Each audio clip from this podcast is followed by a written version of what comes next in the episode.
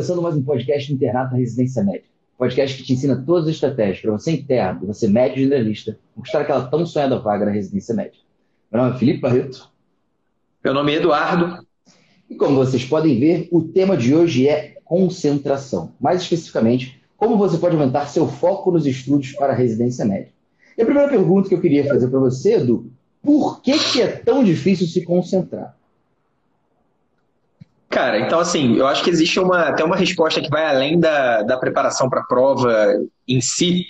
Eu acho que tem ficado cada vez mais difícil a gente se concentrar em qualquer atividade da nossa vida, porque, cara, hoje a gente carrega o celular no, nosso bolso e o celular ele, ele é uma, um portal para você chegar em qualquer lugar, né? Você pode fazer qualquer coisa com o seu celular, você pode conversar com pessoas, você pode pesquisar coisas, você pode entrar em dezenas de redes sociais, você pode fazer muita coisa.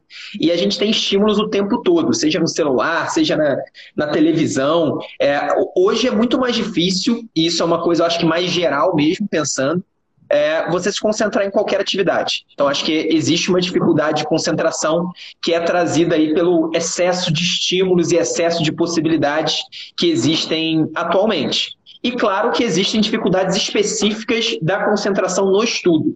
Pensando aí no estudo para a prova de residência ou para a prova de revalidação, eu diria que o principal aspecto que que gera essa dificuldade de concentração é a pessoa não ter um passo a passo definido. Então ela senta para estudar numa segunda-feira, numa terça-feira, e ela não sabe exatamente o que ela vai fazer. Então ela fica na dúvida: será que eu, que eu estudo esse tema novo aqui que, que acabou de sair no meu cursinho? Será que eu revejo um tema que eu, que eu acho que eu não sei muito bem? Será que eu faço questões antigas? Será que eu faço uma prova na íntegra? Então a pessoa não tem uma organização, ela não tem um passo a passo que ela segue na preparação, e isso gera uma baita desconcentração, porque a pessoa está fazendo uma atividade, só que ela não tem certeza se aquilo que ela está fazendo fazendo é a melhor coisa. Será que eu não poderia estar usando esse meu tempo para fazer outra coisa? Então a pessoa fica desconcentrada quase que por causa de uma insegurança relacionada à preparação, porque ela não, ela não tem um passo a passo definido. A, a falta da organização gera também essa falta de foco. É, e a grande questão é que as pessoas também não têm certeza de que o que elas estão fazendo é a melhor estratégia, basicamente porque geralmente um estudo tradicional é aquele que às vezes você estuda, estuda, estuda e não consegue sair do lugar. Né? Quantas são as histórias, por exemplo, de pessoas que fizeram um, dois anos de estudos de cursinho, que tem uma metodologia tradicional, e começaram tirando 60 e terminam o ano tirando 62, tirando ano 63. Então, é, é, é, evidente que surge essa dúvida. Né? Também surgiria na minha cabeça, também surgiria na sua. Se eu tivesse treinado aí esse último ano piano não tivesse evoluído nenhuma música, eu ia ficar na dúvida, cara, será que eu estou fazendo certo? E aí qualquer coisinha que puxa a minha atenção, ela vai ter uma força ainda mais forte, né? ainda vai ser, vai ser mais relevante. E aí eu acho maneiro que você falou sobre celular, Edu. E ontem eu fiz uma live com os alunos sobre justamente isso, concentração, né? Como tentar aumentar a sua concentração. Tem uma pegada um pouquinho diferente dessa aqui de hoje, que a gente vai mostrar o porquê que é tão difícil concentrar e algumas estratégias. Mas lá, dentro do curso, mais especificamente na prática, assim, o que fazer. Né? E para mim, um dos grandes motivos não é somente o celular em si, mas a forma que, que o marketing é feito hoje. Eu recentemente li aquele livro 10 argumentos para deletar as suas redes sociais, que é um livro do Jaron Lanier, que embasou basicamente aquela série do Netflix chamada Dilema das Redes. E nesse livro ele mostra que a grande diferença do marketing hoje para o marketing passado era que antigamente você tinha uma, uma, uma, uma propaganda que tentava conseguir a atenção de várias pessoas ao mesmo tempo. Enquanto a propaganda hoje tenta conseguir a atenção de uma pessoa de cada vez. Por causa disso, ela é muito mais efetiva. Né? Usa inteligência artificial, você sabe que a inteligência artificial funciona muito bem, por isso, inclusive, que a gente tem tanto resultado na JPJ, e aí ela consegue realmente pegar a sua atenção de uma forma muito efetiva. Se você não, se você tem um mínimo de dúvida de que o que você está fazendo naquele momento é realmente a coisa certa a ser feita, pô, essa estratégia, esse, esse, esse marketing individual, que hoje é super efetivo, vai ter muita chance conseguir tirar a sua atenção. Então são. É, o, e Barreto, eu acho que não. É interessante você falou do marketing, totalmente, claro que o marketing hoje é mais direcionado, ele é mais certeiro, né? Então, se o Barreto, pô, tá, tá apaixonado por piano, tá fazendo piano todo dia, vai começar a aparecer ali algumas coisas de piano para ele comprar, isso vai tirar a atenção dele. Mas não só o marketing é mais certeiro, é mais segmentado, mas também os conteúdos, cara. É, você, você às vezes fala que eu sou velho, né, cara? Mas na minha época, é, o nosso conteúdo era basicamente TV aberta e a TV a cabo já era uma grande coisa, cara. Você ter TV a cabo era muito legal. A internet era aquela internet de escada. Então era aquela internet que você tinha que esperar o domingo, porque aí era bem mais barato. No dia de semana era muito caro você acessar. Obrigado. Ou então Obrigado. você esperava depois de meia-noite, né? depois de. Não lembro agora se era meia-noite para você acessar a internet. Então, era muito mais difícil você ter acesso a conteúdos. E a TV aberta é um conteúdo que, que, é, que, é, que é o que você falou, é, é, é pra, feito para muitas pessoas. E quando é feito para muitas pessoas, não atinge todo mundo, né? Porque às vezes você não gosta daquele conteúdo que está passando ali na, na Globo, sei lá, na Record, no SBT, você não gosta. Mas se tiver um milhão de serviços de streaming, se tiver Netflix, se tiver Amazon Prime, se tiver Disney Plus, se tiver, sei lá, outros serviços aí de streaming que existe, com certeza vai ter um monte de coisa que você gosta alguma coisa você vai gostar. E então, cara, é muito mais fácil, claro, você tem muito mais possibilidade e é muito mais fácil você é, o estudo ficar ainda mais chato, né? Porque se, se antes o estudo sempre foi uma coisa meio, pô, uma coisa que ninguém queria fazer. Mas agora, com tanta possibilidade, é ainda mais fácil se tornar um problema. E, e isso para o estudo e vale para qualquer coisa, né, Barreto? Eu acho que é, essa parte inicial da gente falar de celular, da, da, das possibilidades de desconcentração, eu acho que valem para qualquer atividade na vida. E qual é a resposta para isso? Se eu sei que o celular, por exemplo, é uma fonte de desconcentração de foco, na minha organização de estudo, eu vou estar num ambiente em que meu celular não vai estar. Então eu vou deixar o meu celular fora do meu quarto, fora, sei lá, do meu, da minha sala de estudo, ou então eu vou deixar meu celular no modo avião do meu lado. Então é a pessoa fazer um esforço para que, que isso não, não seja uma fonte de desconcentração. Porque o, não dá para entender a pessoa falar, não, eu me desconcentro muito porque o meu celular fica pitando, e a pessoa não fazer nada para mudar isso. Então acho que dá para a gente, é, com algumas técnicas, com algumas atitudes, a gente consegue melhorar bastante essa parte da desconcentração. Agora, a parte do passo a passo, aí precisa de uma organização um pouco melhor para a pessoa sempre saber o que precisa ser feito né, a cada passo da preparação. Tem uma questão bastante interessante também, cara, que eu aprendi no livro Foco, do Daniel Goleman, que é aquele autor do Inteligência Emocional, que é um, um best-seller. E nesse livro, ele diz que existem vários tipos de focos. Tem o foco interno, por exemplo, que é a autoconsciência, tem o foco externo, você presta atenção no que está acontecendo no mundo, e tem o foco no outro. É como se ele estivesse prestando atenção em você. E ele diz que cada um desses focos, existem pelo menos duas maneiras de você conseguir alcançação em cada um desses focos. Existe um tipo ascendente e um tipo descendente, como se fosse do sistema límbico para o neocórtex e do neocórtex para o sistema límbico. E aí se eu perguntar para você, pô, Edu, quando você está fazendo uma prova, como que você consegue ter atenção, concentração naquela prova? Você provavelmente pensa, pô, prova é uma parada importante, e o seu neocórtex pensa logicamente e fala, cara, eu preciso botar o meu coração nessa prova. De baixo, de cima para baixo, né? Descendente. Agora, se você estiver vendo um filme, sei lá, qual tipo de filme você gosta de assistir? Eu, eu diria que é um filme de. filme cabeça. Você tem. Ah, cara, depende do momento, depende do momento. Sou, sou mais eclético para filme. Eclético. E aí você está assistindo eclético. um filme eclético. e você está assistindo esse filme, você não pensa, cara, pô, eu estou assistindo filme, eu tenho que me concentrar no filme. Não, não é assim que acontece. Você simplesmente sente uma vontade interna depois de assistir aquela parada, e aí a, o, o, os seus músculos, né, o teu corpo está ali, de mente e, e cabeça. Então é como se fosse o coração mandando na cabeça, né? Ascendente, sistema límbico, neocórtex. E a, a grande parada é que quando você está estudando muito, dificilmente você tem o seu coração mandando, é muito mais a sua cabeça. E sempre que você está sempre utilizando uma via específica de forma repetida, aquilo se exaure. Então é comum que você veja pessoas que pô, começam a estudar horas, horas e horas a fio, aí por 10 horas de estudo, cara, chega no final, você não está conseguindo mais ter tanta atenção, você começa a se perder. Basicamente porque aquele sistema específico que você estava utilizando, ele está exaurido. Por isso que eh, no método tradicional, você é obrigado a estudar muito, porque tem muito conteúdo, isso meio que te, te, te direciona para exaustão desse sistema. Então, assim, é, se você usa o sistema tradicional de estudos, é muito provável que você tenha essa exaustão, você não consiga manter foco durante muito tempo.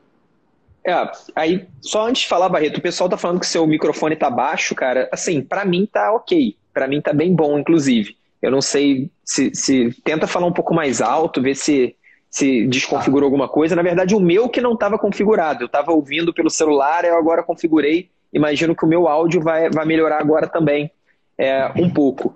Mas, assim, além dessa questão que você falou, né, da, da exaustão, de fazer sempre a mesma coisa, exaurir e, e a gente ter mais dificuldade de concentração, acho que isso é muito, é muito real. Eu acho que o grande problema do sistema tradicional, e aí não só de preparação para a prova de residência, mas de estudo como um todo, é que é aquela coisa de você não saber o que fazer. Porque você vai numa aula, então imagina que você vai numa aula presencial, duas, três vezes na semana, sei lá, no cursinho, uma vez por semana, você tem lá o seu conteúdo teórico, você vai ter sua aula. Então isso você sabe que você tem que ir lá e você tem que se concentrar na aula. Já é difícil você se concentrar, principalmente se for uma aula muito longa. Mas o grande problema não é o momento da aula. O grande momento é o momento que você chega em casa. Quando você chega em casa, você não tem o direcionamento, você não sabe o que você deve fazer.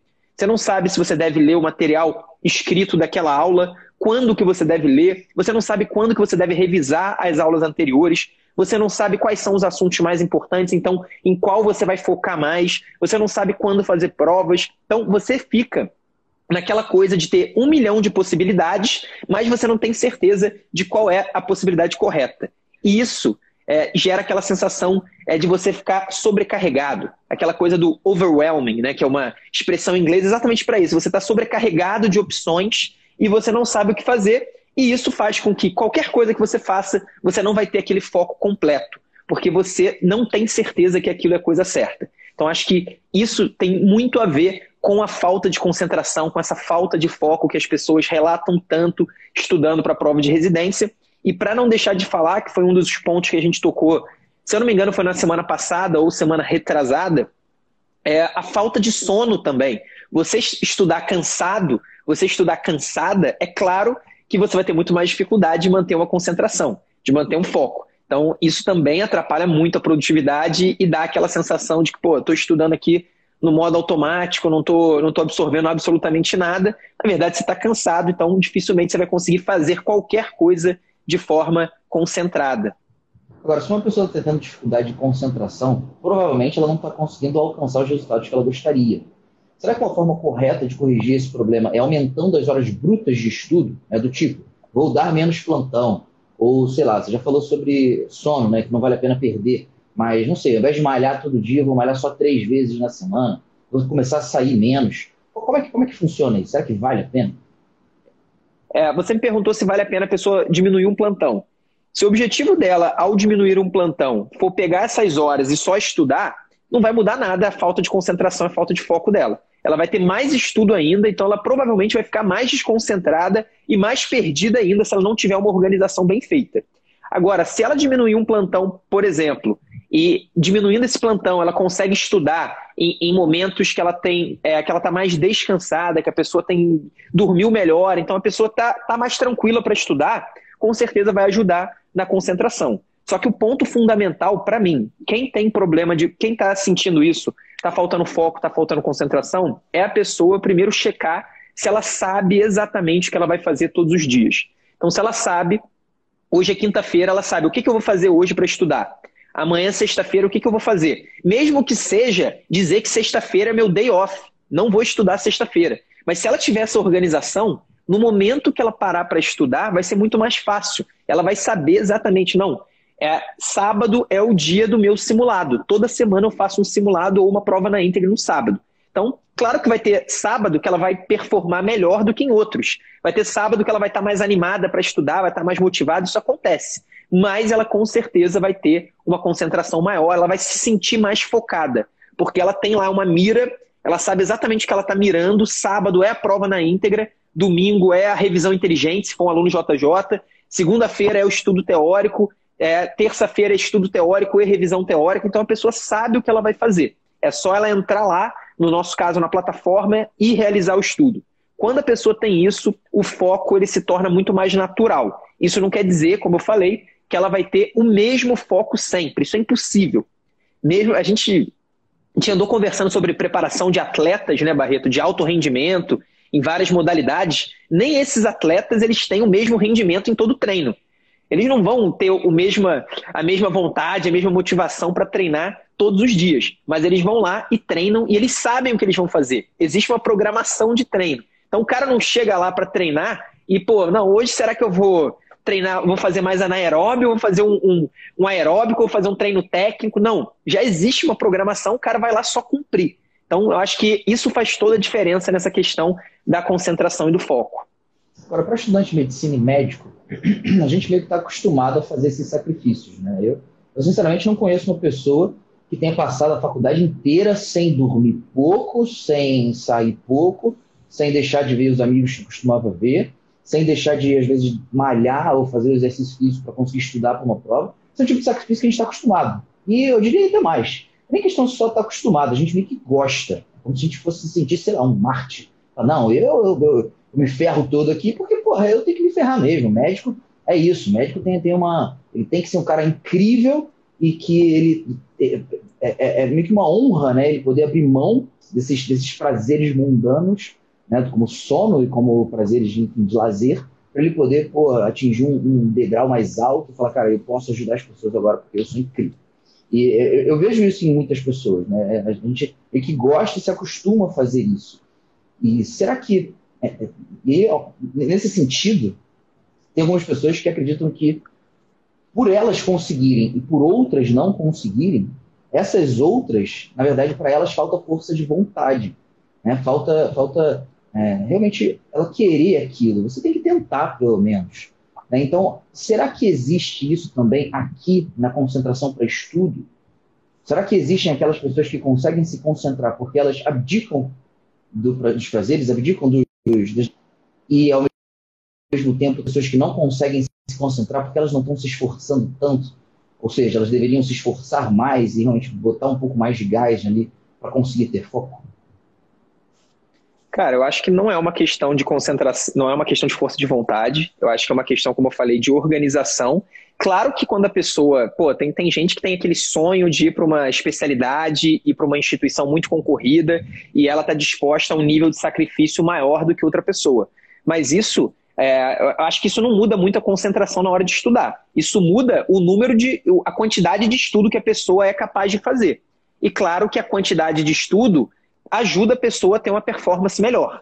Na teoria, se eu estudo o dobro de tempo que o Barreto estuda, provavelmente eu vou ter um desempenho melhor do que ele. Claro que vai depender também da produtividade do estudo. Mas, assim, se, se a produtividade for a mesma ou for parecida, quem estuda mais vai ter mais chance de ser aprovado. Isso é óbvio. Então, é a mesma coisa nesse sentido. Então, quando a pessoa tem essa, essa força de vontade maior, ela tem facilidade de estudar mais. Só que não necessariamente ela vai ter essa concentração, ela vai ter esse foco. Ela pode desperdiçar energia, ela pode desperdiçar tempo de estudo, que é o que a gente vê acontecendo o tempo todo, né, Barreto? As pessoas gastando muito tempo em estudo teórico, as pessoas gastando muito tempo se estressando, vendo qual que é o resultado, checando se ela está evoluindo a cada dia, a cada semana, como se a evolução fosse algo de curto prazo. Então a gente vê o tempo todo as pessoas desperdiçando energia que poderia ser canalizado na preparação. E aí eu acho que é isso. O foco e, e essa concentração, eles são limitados. O Barreto falou muito bem. Quando a gente faz a mesma coisa por muito tempo, é inevitável que em algum momento a gente não vai ter a mesma concentração. Então, se o foco e o, a concentração, a energia são limitados, o que, que a gente precisa fazer? A gente precisa canalizar o, a nossa concentração para aquilo que é fundamental. Então, por isso que a organização, a organização do estudo, a pessoa saber o que ela vai fazer, é, ela não perder tempo com isso, ela não perder tempo sabendo, vendo o que, que ela vai estudar, se ela está certa, se ela está errada, ela basicamente seguir um protocolo é fundamental. E, e, e não, é por, e não é coincidência que os atletas, como a gente falou, de alto rendimento, todos eles têm protocolo a ser seguido. Nenhum deles vai chegar lá para treinar e, e, vai descobrir na hora o que, que ele vai fazer. Não, ele tá, já está tudo definido. Alguém definiu para ele de acordo com o que vai ser mais produtivo dentro daquele tempo. E só para não deixar de falar, Barreto, sobre a questão dos médicos, né? Concordo com você, existe esse culto do sacrifício do médico. Então, pô, às vezes pessoa até da sua família, né? Você conta que vai fazer medicina, o cara fala, nossa, vai, vai, vai perder muito tempo, é, vai perder muitas noites de sono, né? Vai, não vai mais dormir, vai fazer só plantão, vai, só, vai estudar a vida inteira. Então tem esse culto do sacrifício do médico. Eu acho que em certa, de certa maneira, cara, o médico, sei lá, se for comparar com outras profissões, ele pode ter, na média, um sacrifício maior.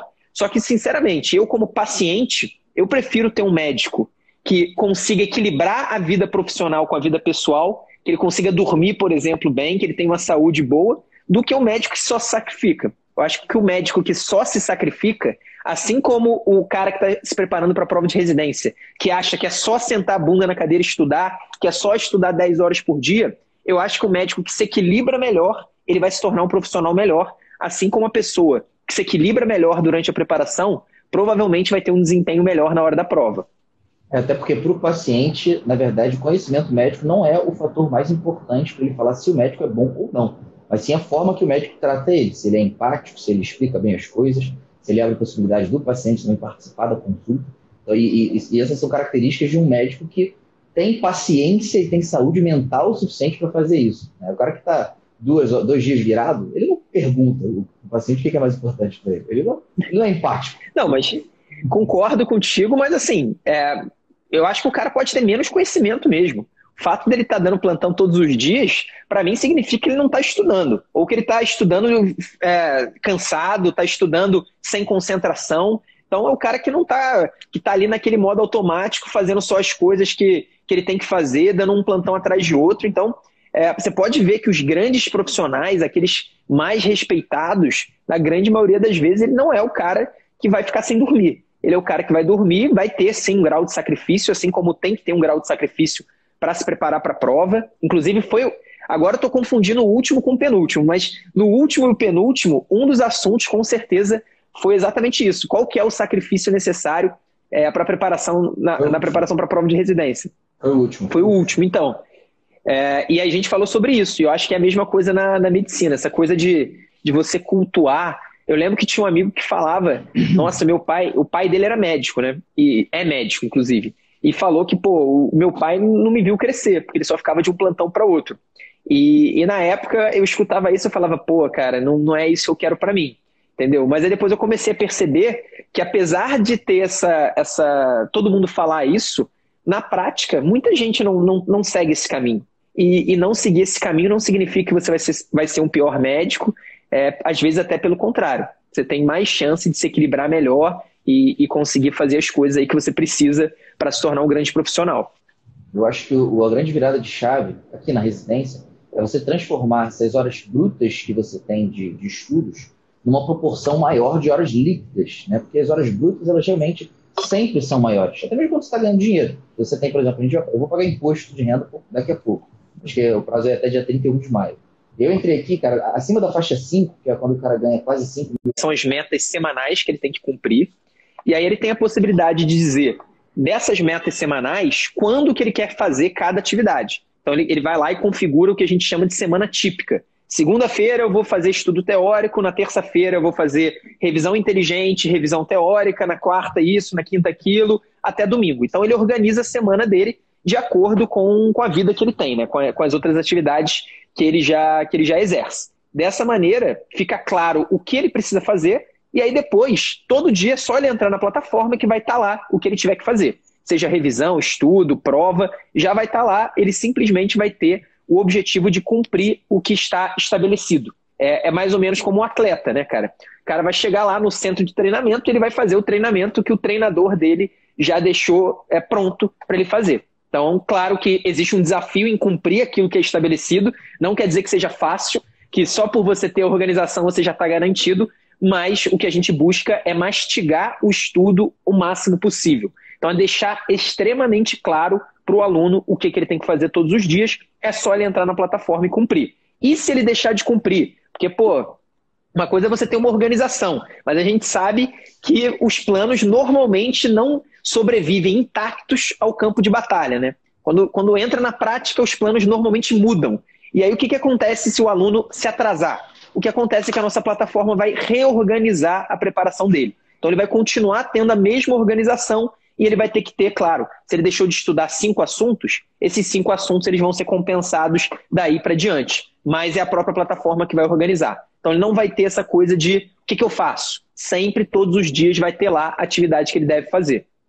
Isso é importante porque uma vez que você esteja se atrasando, a quantidade de conteúdo ela começa a ficar mais concentrada por um período de tempo menor. Né? Justamente porque ela tem um período de tempo menor. E aí até que chega um momento que você não tem tempo hábil para estudar tudo.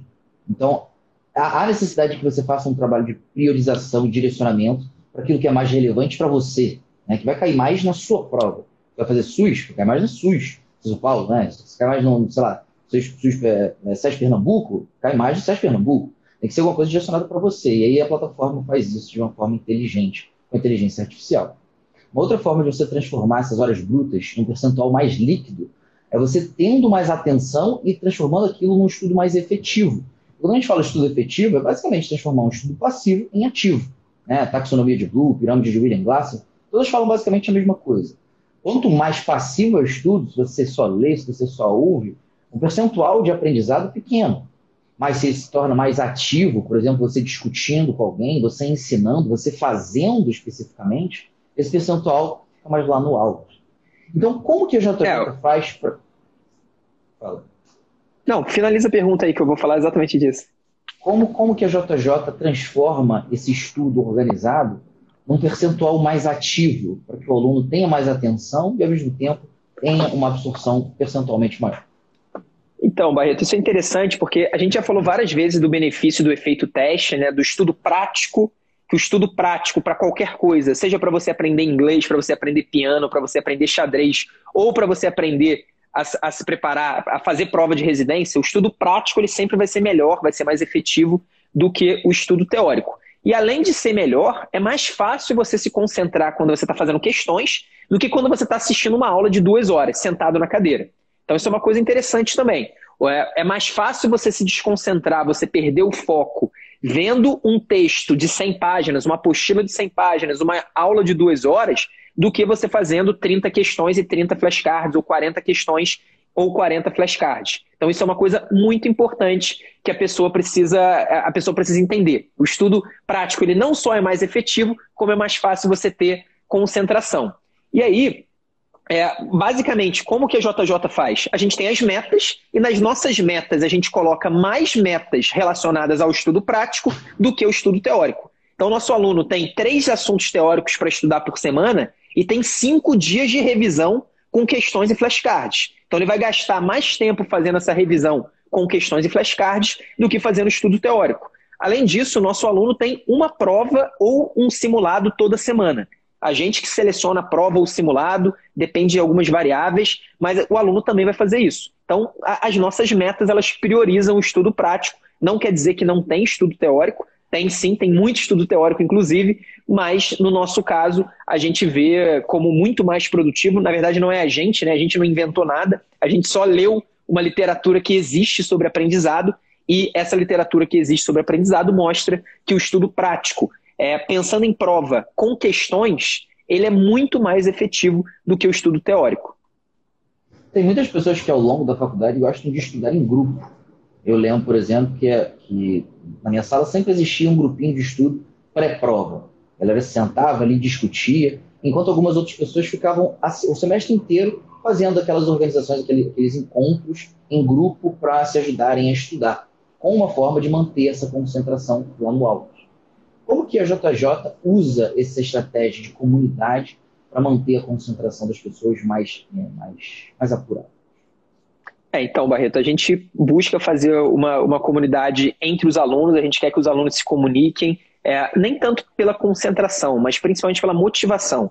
A gente acha que você estudar é, vendo pessoas que estão ali com o mesmo objetivo que você, vendo pessoas que estão ali naquela, naquela mesma batalha, naquela mesma jornada, isso aumenta a nossa motivação, isso aumenta a chance da gente continuar com consistência, continuar com regularidade. É a mesma coisa de, sei lá, se você vai começar a fazer academia, se você começa a fazer com um amigo, provavelmente você tem mais chance de, de seguir na academia. Só se o seu amigo for aquele cara que vai ser o sabotador. Aí, aí é pior ainda, é melhor você fazer sozinho. Então, por isso que a gente se preocupa bastante, não só em ter a comunidade, em ter a galera se comunicando. No nosso caso, a principal comunidade é no Telegram, então a gente não só se preocupa em ter a comunidade, mas também fazer com que a comunidade tenha esse viés positivo, esse viés de pô, aumentar a motivação, aumentar o foco das pessoas, é, aumentar a vontade de estudar e não ser aquela comunidade tiro no pé. Eu já falei algumas vezes em episódios lá atrás que quando eu fui fazer prova de residência em 2016, é, eu tinha um grupo, eu estava num grupo de WhatsApp, sabe aqueles grupos que te colocam e depois é complicado você sair? Então, eu estava num grupo que era a galera que ia fazer prova. Eu fiz faculdade no Rio, né? Federal do Estado do Rio de Janeiro, Unirio, mas eu ia fazer prova para São Paulo. Pelo menos no segundo semestre eu decidi isso. E aí no segundo semestre me colocaram lá no grupo de pessoas da Unirio que queriam fazer prova em São Paulo. E o grupo, para mim, era, era muito complicado. Era aquele grupo de pessoas só reclamando, só lamentando, só falando de problemas, só pessoas que realmente é, tinham um viés um pouco negativo. Inclusive, a maioria delas acabou sendo aprovada, eu acho. A maioria foi aprovada, sim. Nem todas para os lugares prioritários. Mas eu lembro que eu e Jorge estávamos nesse grupo. E, e eu lembro que o do grande alívio que a gente teve ao, ao sair do grupo. É um grupo que contamina, né? exatamente, exatamente. Uma, uma coisa que preocupa algumas pessoas, por exemplo, ao estudar de forma online, é justamente a perda dessa comunidade. Não pelo porque elas sabem que tem um grupo que motiva, mas porque elas querem tirar dúvidas. Né? Ter o professor, por exemplo, perto para tirar uma dúvida de um conteúdo, ter um monitor, às vezes, mais perto, que faz, tem, uma, tem uma certa. É, um certo, um certo relacionamento para tirar uma dúvida de, um, de uma questão, um flashcard em si. Como que é possível num curso online ainda ter essa possibilidade de tirar dúvidas e dar esse suporte, permitindo com que o aluno não fique perdido? Ué, Barreto, acho que é só querer, né? É só, é só qualquer curso online, ele pode querer dar esse suporte como a gente quer e fornecer lá, falar para os professores responderem as dúvidas, é, trazer os monitores para dentro é, dos grupos para tirar dúvidas de, dos alunos. Então, acho que é uma questão de querer. Inclusive, eu garanto que na JJ o aluno tem muito mais facilidade de tirar dúvidas com professores e com monitores do que nos cursos presenciais de residência médica. Isso aí não tenho dúvida nenhuma. Então, assim, é uma coisa que é uma questão de, de prioridade de quem está montando o curso. É, é só você ter pessoas online disponíveis para serem tiradas as dúvidas. É, a grande questão é ter o acesso, né? E uma forma que a gente, da forma que a gente criou aqui na JJ, o acesso está no seu celular. No seu celular, no Telegram, que é um aplicativo similar ao WhatsApp. Então é muito fácil de você entrar, mandar sua dúvida, claro, organizada, e perguntar, pô, cara, não estou entendendo isso aqui, tem como você me explicar? E aí existe isso, né, do, do, dos monitores que ficam frequentemente olhando, vendo essas dúvidas. Tem, tem dúvidas com professores também diretamente. Tem, existem as lives Pareto, que são lives dentro do curso que acontecem duas a três vezes por semana explicando dúvidas específicas dos alunos. Por exemplo, hoje eu vou fazer uma live Pareto sobre doenças da tireoide. Então, os alunos colocaram lá no grupo, falaram, pô, Barreto, estou com dúvida em doença da tireoide. Não sei exatamente como é que trata, hipo, hipertireoidismo. Então, fala um pouco sobre isso. E é isso. Vou fazer uma live de 30 minutos só para os alunos, tirando todas essas dúvidas, porque a gente sabe que, pô, realmente, você está estudando, está na dúvida, uma parada que você não consegue aprender, é, é penoso, né, Edu? É, é, é mais difícil você manter, é, é quase o gatilho que está precisando para você porra, ah, jogar tudo pro alto, falar, não, eu não vou passar, eu não vou conseguir, e dane-se isso tudo. É, isso é uma coisa, isso é uma coisa interessante, porque tem que tomar muito cuidado com isso, porque você, as pessoas sempre vão ter dúvidas na hora do estudo. Se a pessoa se paralisar a cada dúvida que ela tiver, ela não vai conseguir ter concentração e foco. Vai voltar para o problema inicial desse episódio, que é a falta de concentração porque a pessoa parou em determinado conceito que ela não entendeu totalmente e a partir dali ela perdeu todo o foco. Ela só quer aprender aquele conceito, às vezes é um conceito complexo, às vezes é um conceito que ela não precisa entender para acertar 99% das questões. Então, apesar da gente sempre querer saber tudo, nem sempre vale a pena a gente tentar saber tudo. Até porque essa tentativa de você saber tudo é inevitavelmente uma tentativa fracassada, porque ninguém sabe tudo nem o melhor médico, nem os melhores é, profissionais aí do mundo vão saber tudo de medicina. Então, às vezes está com uma dúvida, anota ela ali, depois você tira, depois você tenta tirar, mas deixa ela passar, porque provavelmente ela não vai ser essencial para você entender o restante do conteúdo e muito provavelmente ela também não vai ser essencial para você acertar a maioria das questões sobre aquele tema. Então isso é uma coisa interessante também tem a ver com o perfeccionismo que a gente fala bastante com médicos, estudantes de medicina, normalmente são perfeccionistas, eles querem aprender tudo, mas, cara, não vai, você não vai aprender tudo, você não vai entender tudo, você não vai saber todas as especialidades, você vai ter dificuldade. Então, assim, se você buscar isso, você vai só ganhar ansiedade. Você não vai ganhar nada além de ansiedade. E uma pessoa, você falou sobre ansiedade, né? Uma pessoa ansiosa, uma pessoa triste, quase depressiva, uma pessoa que está estressada, ela tem mais dificuldade de se concentrar. E por causa disso é importante que você mantenha a sua saúde mental. Como que a JJ mantém, dá, dá esse reforço para que as pessoas mantenham a sua saúde mental ao longo do curso? Então, Barreto, a gente tem a equipe de psicólogos, né, que fazem atividades periódicas com os alunos. Então, a gente tem, a gente busca os temas mais, mais sensíveis a cada momento. Os próprios psicólogos, eles perguntam para os alunos quais são os temas que eles querem que sejam abordados e a gente tem grupos é, reflexivos em que os próprios alunos podem é, podem externar os problemas que eles estão vivendo, outros alunos podem não, não externar nada, mas só assistir para ter esse alívio em grupo também de questões psicológicas. E além disso, a gente busca sempre ter metas possíveis de serem alcançadas. Então a gente acredita que com a organização, quando você tendo metas claras e possíveis de serem alcançadas, você tem essa ansiedade, esse sofrimento psicológico menor do que quando você tem aquele objetivo, aquela pilha de apostila que você tem certeza que você não vai conseguir ler, mas você não sabe o que você vai fazer com elas, então você fica naquela ansiedade, naquela coisa de que de achar que está fazendo tudo errado. A gente acredita que dessa maneira também, organizando o estudo, dando esse passo a passo, o aluno acaba tendo é, menos problemas é, relacionados à, à parte psicológica. Claro que essa transição de estudante para médico é complicada e é complicada mesmo.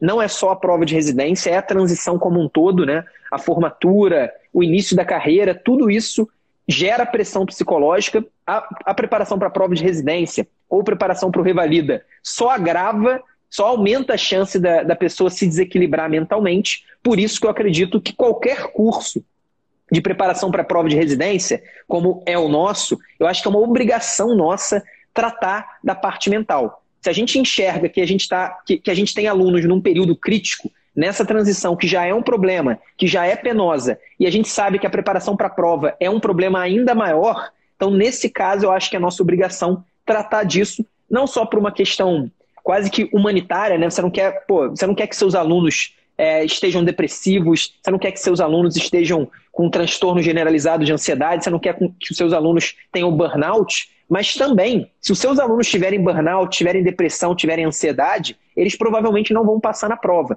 Então você não vai conseguir o resultado que você gostaria para os seus alunos. É igual a minha mãe e minha avó, que de vez em quando elas assistem as minhas lives, mas eu não sei se elas estão assistindo agora. Mas se estiverem assistindo, fica como um aviso indireto, um reforço positivo. Elas, elas têm muito medo de fazer esporte. Né? Elas ficam, ah, não, mas mesmo, mesmo vacinadas, estão com medo de fazer esporte, sair na rua, andar na, sei lá, andar na, andar na praia, fazer algum esporte que seja. E eu fico falando para elas, olha só, é importante que vocês tomem os remédios de vocês, vocês são duas hipertensas, mas também é importante que vocês mantenham a saúde mental ativa. Porque é provável que se vocês estiverem ansiosas, tristes, depressivos, estressados, vocês vão esquecer de tomar os remédios. Um, um, um percentual interessante, cara, eu não lembro exatamente o valor em si, mas é baseado em evidência o fato de que pacientes que têm doenças mentais, né, doenças psiquiátricas, eles morrem mais de doenças orgânicas. Né? Então, eles morrem mais de infarto, eles morrem mais de doenças cardiovasculares, eles morrem mais de doenças, inclusive, endocrinológicas, por exemplo, cetoacidose. Então, Quais são os nomes delas, Barreto? É Wanda e Mônica. Como é que é? Wanda é minha avó e Mônica é minha mãe. Então, ó, dona Wanda, dona Mônica, por favor, vamos sair na rua, vamos pegar um solzinho, de máscara, claro, apesar de já estarem vacinadas, mas ao ar livre é fundamental. Serve para elas, para a mãe e para a avó do Barreto, e serve também para a galera da medicina. Porque a gente vê também, as pessoas às vezes estão ali só, só estão dentro de casa, isso com certeza é muito prejudicial para a saúde, para a saúde mental, para a saúde física. A gente sabe, obviamente, que tem que ter todos os cuidados possíveis é, relacionados à pandemia, mas é, você precisa se equilibrar. Eu acho que tudo é uma questão de equilíbrio. Às vezes não é, não é fácil achar o equilíbrio, mas tem que buscar. A Pri falou, pô, nu serviu para mim isso. Com certeza a Pri deve ser mineira, né? Mandando um nu aqui, mas eu não sei exatamente o que, que serviu para ela, fiquei até curioso. Eu acho que ela falou antes, cara, mas a, a, a, grande parada é que sempre que você trata o paciente, você tem mais chance de curar do que quando você trata a doença. Né? E na prova de residência não é diferente. Sempre que você trata o aluno, é diferente, você tem mais chance de conseguir fazer com que ele realmente faça e escolha a residência médica dele. Você simplesmente pega uma receita de bolo e fala: todo mundo aqui tem que comer a mesma coisa. Não funciona, tem que ser individualizado, tem que realmente é, não somente ser individualizado para o conteúdo em si, mas todo o entorno. Afinal de contas, não é, uma, é um, um, candidato querendo passar para a prova de residência, mas sim uma pessoa que faz várias coisas na vida dela e que também quer passar a prova de residência. Exato. Isso eu acho que é fundamental, Barreto. Você, você matou a charada aí. Eu acho que quando você busca. É, às vezes a pessoa fala para mim, Eduardo, eu já tentei três vezes passar na prova de residência em três cursos diferentes, é, não deu certo. Qual que é o problema? É, e a pessoa sempre está querendo alguma dica na preparação. Alguma, algum, alguma diquinha, algum atalho para ela melhorar a preparação, alguma coisa para ela ter mais regularidade, mas muitas vezes o problema está fora da preparação problema está numa desorganização da vida dela, o problema está num desequilíbrio psicológico dela, o problema está numa pressão exagerada que ela está se colocando. Então, acho que isso tem, tem, você tem total razão nisso. É a mesma coisa de, de tratar o paciente. Às vezes a gente vai tratar uma hipertensão, a gente acha que o problema, ah, não, é, é, é indicar a medicação certa. Não, indicar a medicação certa é fácil, né? Qualquer robô indicaria uma, uma medicação certa ali para uma hipertensão arterial. O difícil, às vezes, é você quebrar a objeção do paciente que não quer tomar o remédio, ou você mudar, tentar é, alterar de alguma forma o estilo de vida do seu paciente para que ele consiga tomar menos remédio. O difícil está você agir fora daquilo que você teoricamente agiria. E é isso que a gente tenta no JJ. A gente tenta melhorar a organização da pessoa, a gente tenta criar um hábito na pessoa, a gente tenta criar disciplina em pessoas que se dizem indisciplinadas, como eu também me via, e hoje eu consigo ter vários hábitos que antes eu não conseguia ter. Então, acho que quando você consegue chegar nesse nível, a transformação ela é muito mais intensa e você consegue atingir é, objetivos assim. A pessoa que estava tentando três anos, ela consegue no quarto ano, não porque ela está fazendo nada miraculoso na, na, preparação, mas simplesmente porque ela conseguiu achar um equilíbrio, ela conseguiu ter um hábito, ela conseguiu ter uma, uma regularidade. E a Pri ó, confirmou que é mineira. Isso aí, com certeza, Nu só poderia ser mineiro. Acho que não tem outro lugar que, que fale isso no, no Brasil. e ela falou que tem relação à ansiedade, né, Pri? Vai servir em questão de ansiedade, querer aprender tudo ao mesmo tempo. Acho que todos nós somos um pouco assim. Somos todos, é, todos indivíduos de uma sociedade de desempenho. Mas isso acho que é uma, um, um assunto para uma outra live. Sobre como eu acho que... aumentar o seu Fala, fala. Não, não, pode falar. Eu ia falar só que na medicina isso ainda é mais forte do que, talvez, na média, claro, no restante da sociedade. Como você pode aumentar seu foco nos estudos para residência médica? Esse foi o episódio de hoje. Como vocês bem viram, é importante que você não somente se preocupe com o foco em si, mas todo o entorno. Afinal de contas, você não é um candidato que quer ter foco. Você é uma pessoa que quer ter foco durante a sua vida. E isso é uma pequena virada de chave que é importantíssimo para você conseguir alcançar seus resultados. Meu nome é Felipe Barreto e esse Meu nome é Eduardo. Pode... Eu não, confundi. Pô, tá foda. Pô, Barreto, tá... hoje, hoje, cara... Tá foda, tá foda. Cara, tá foda, isso é difícil. Esse foi o podcast do Internato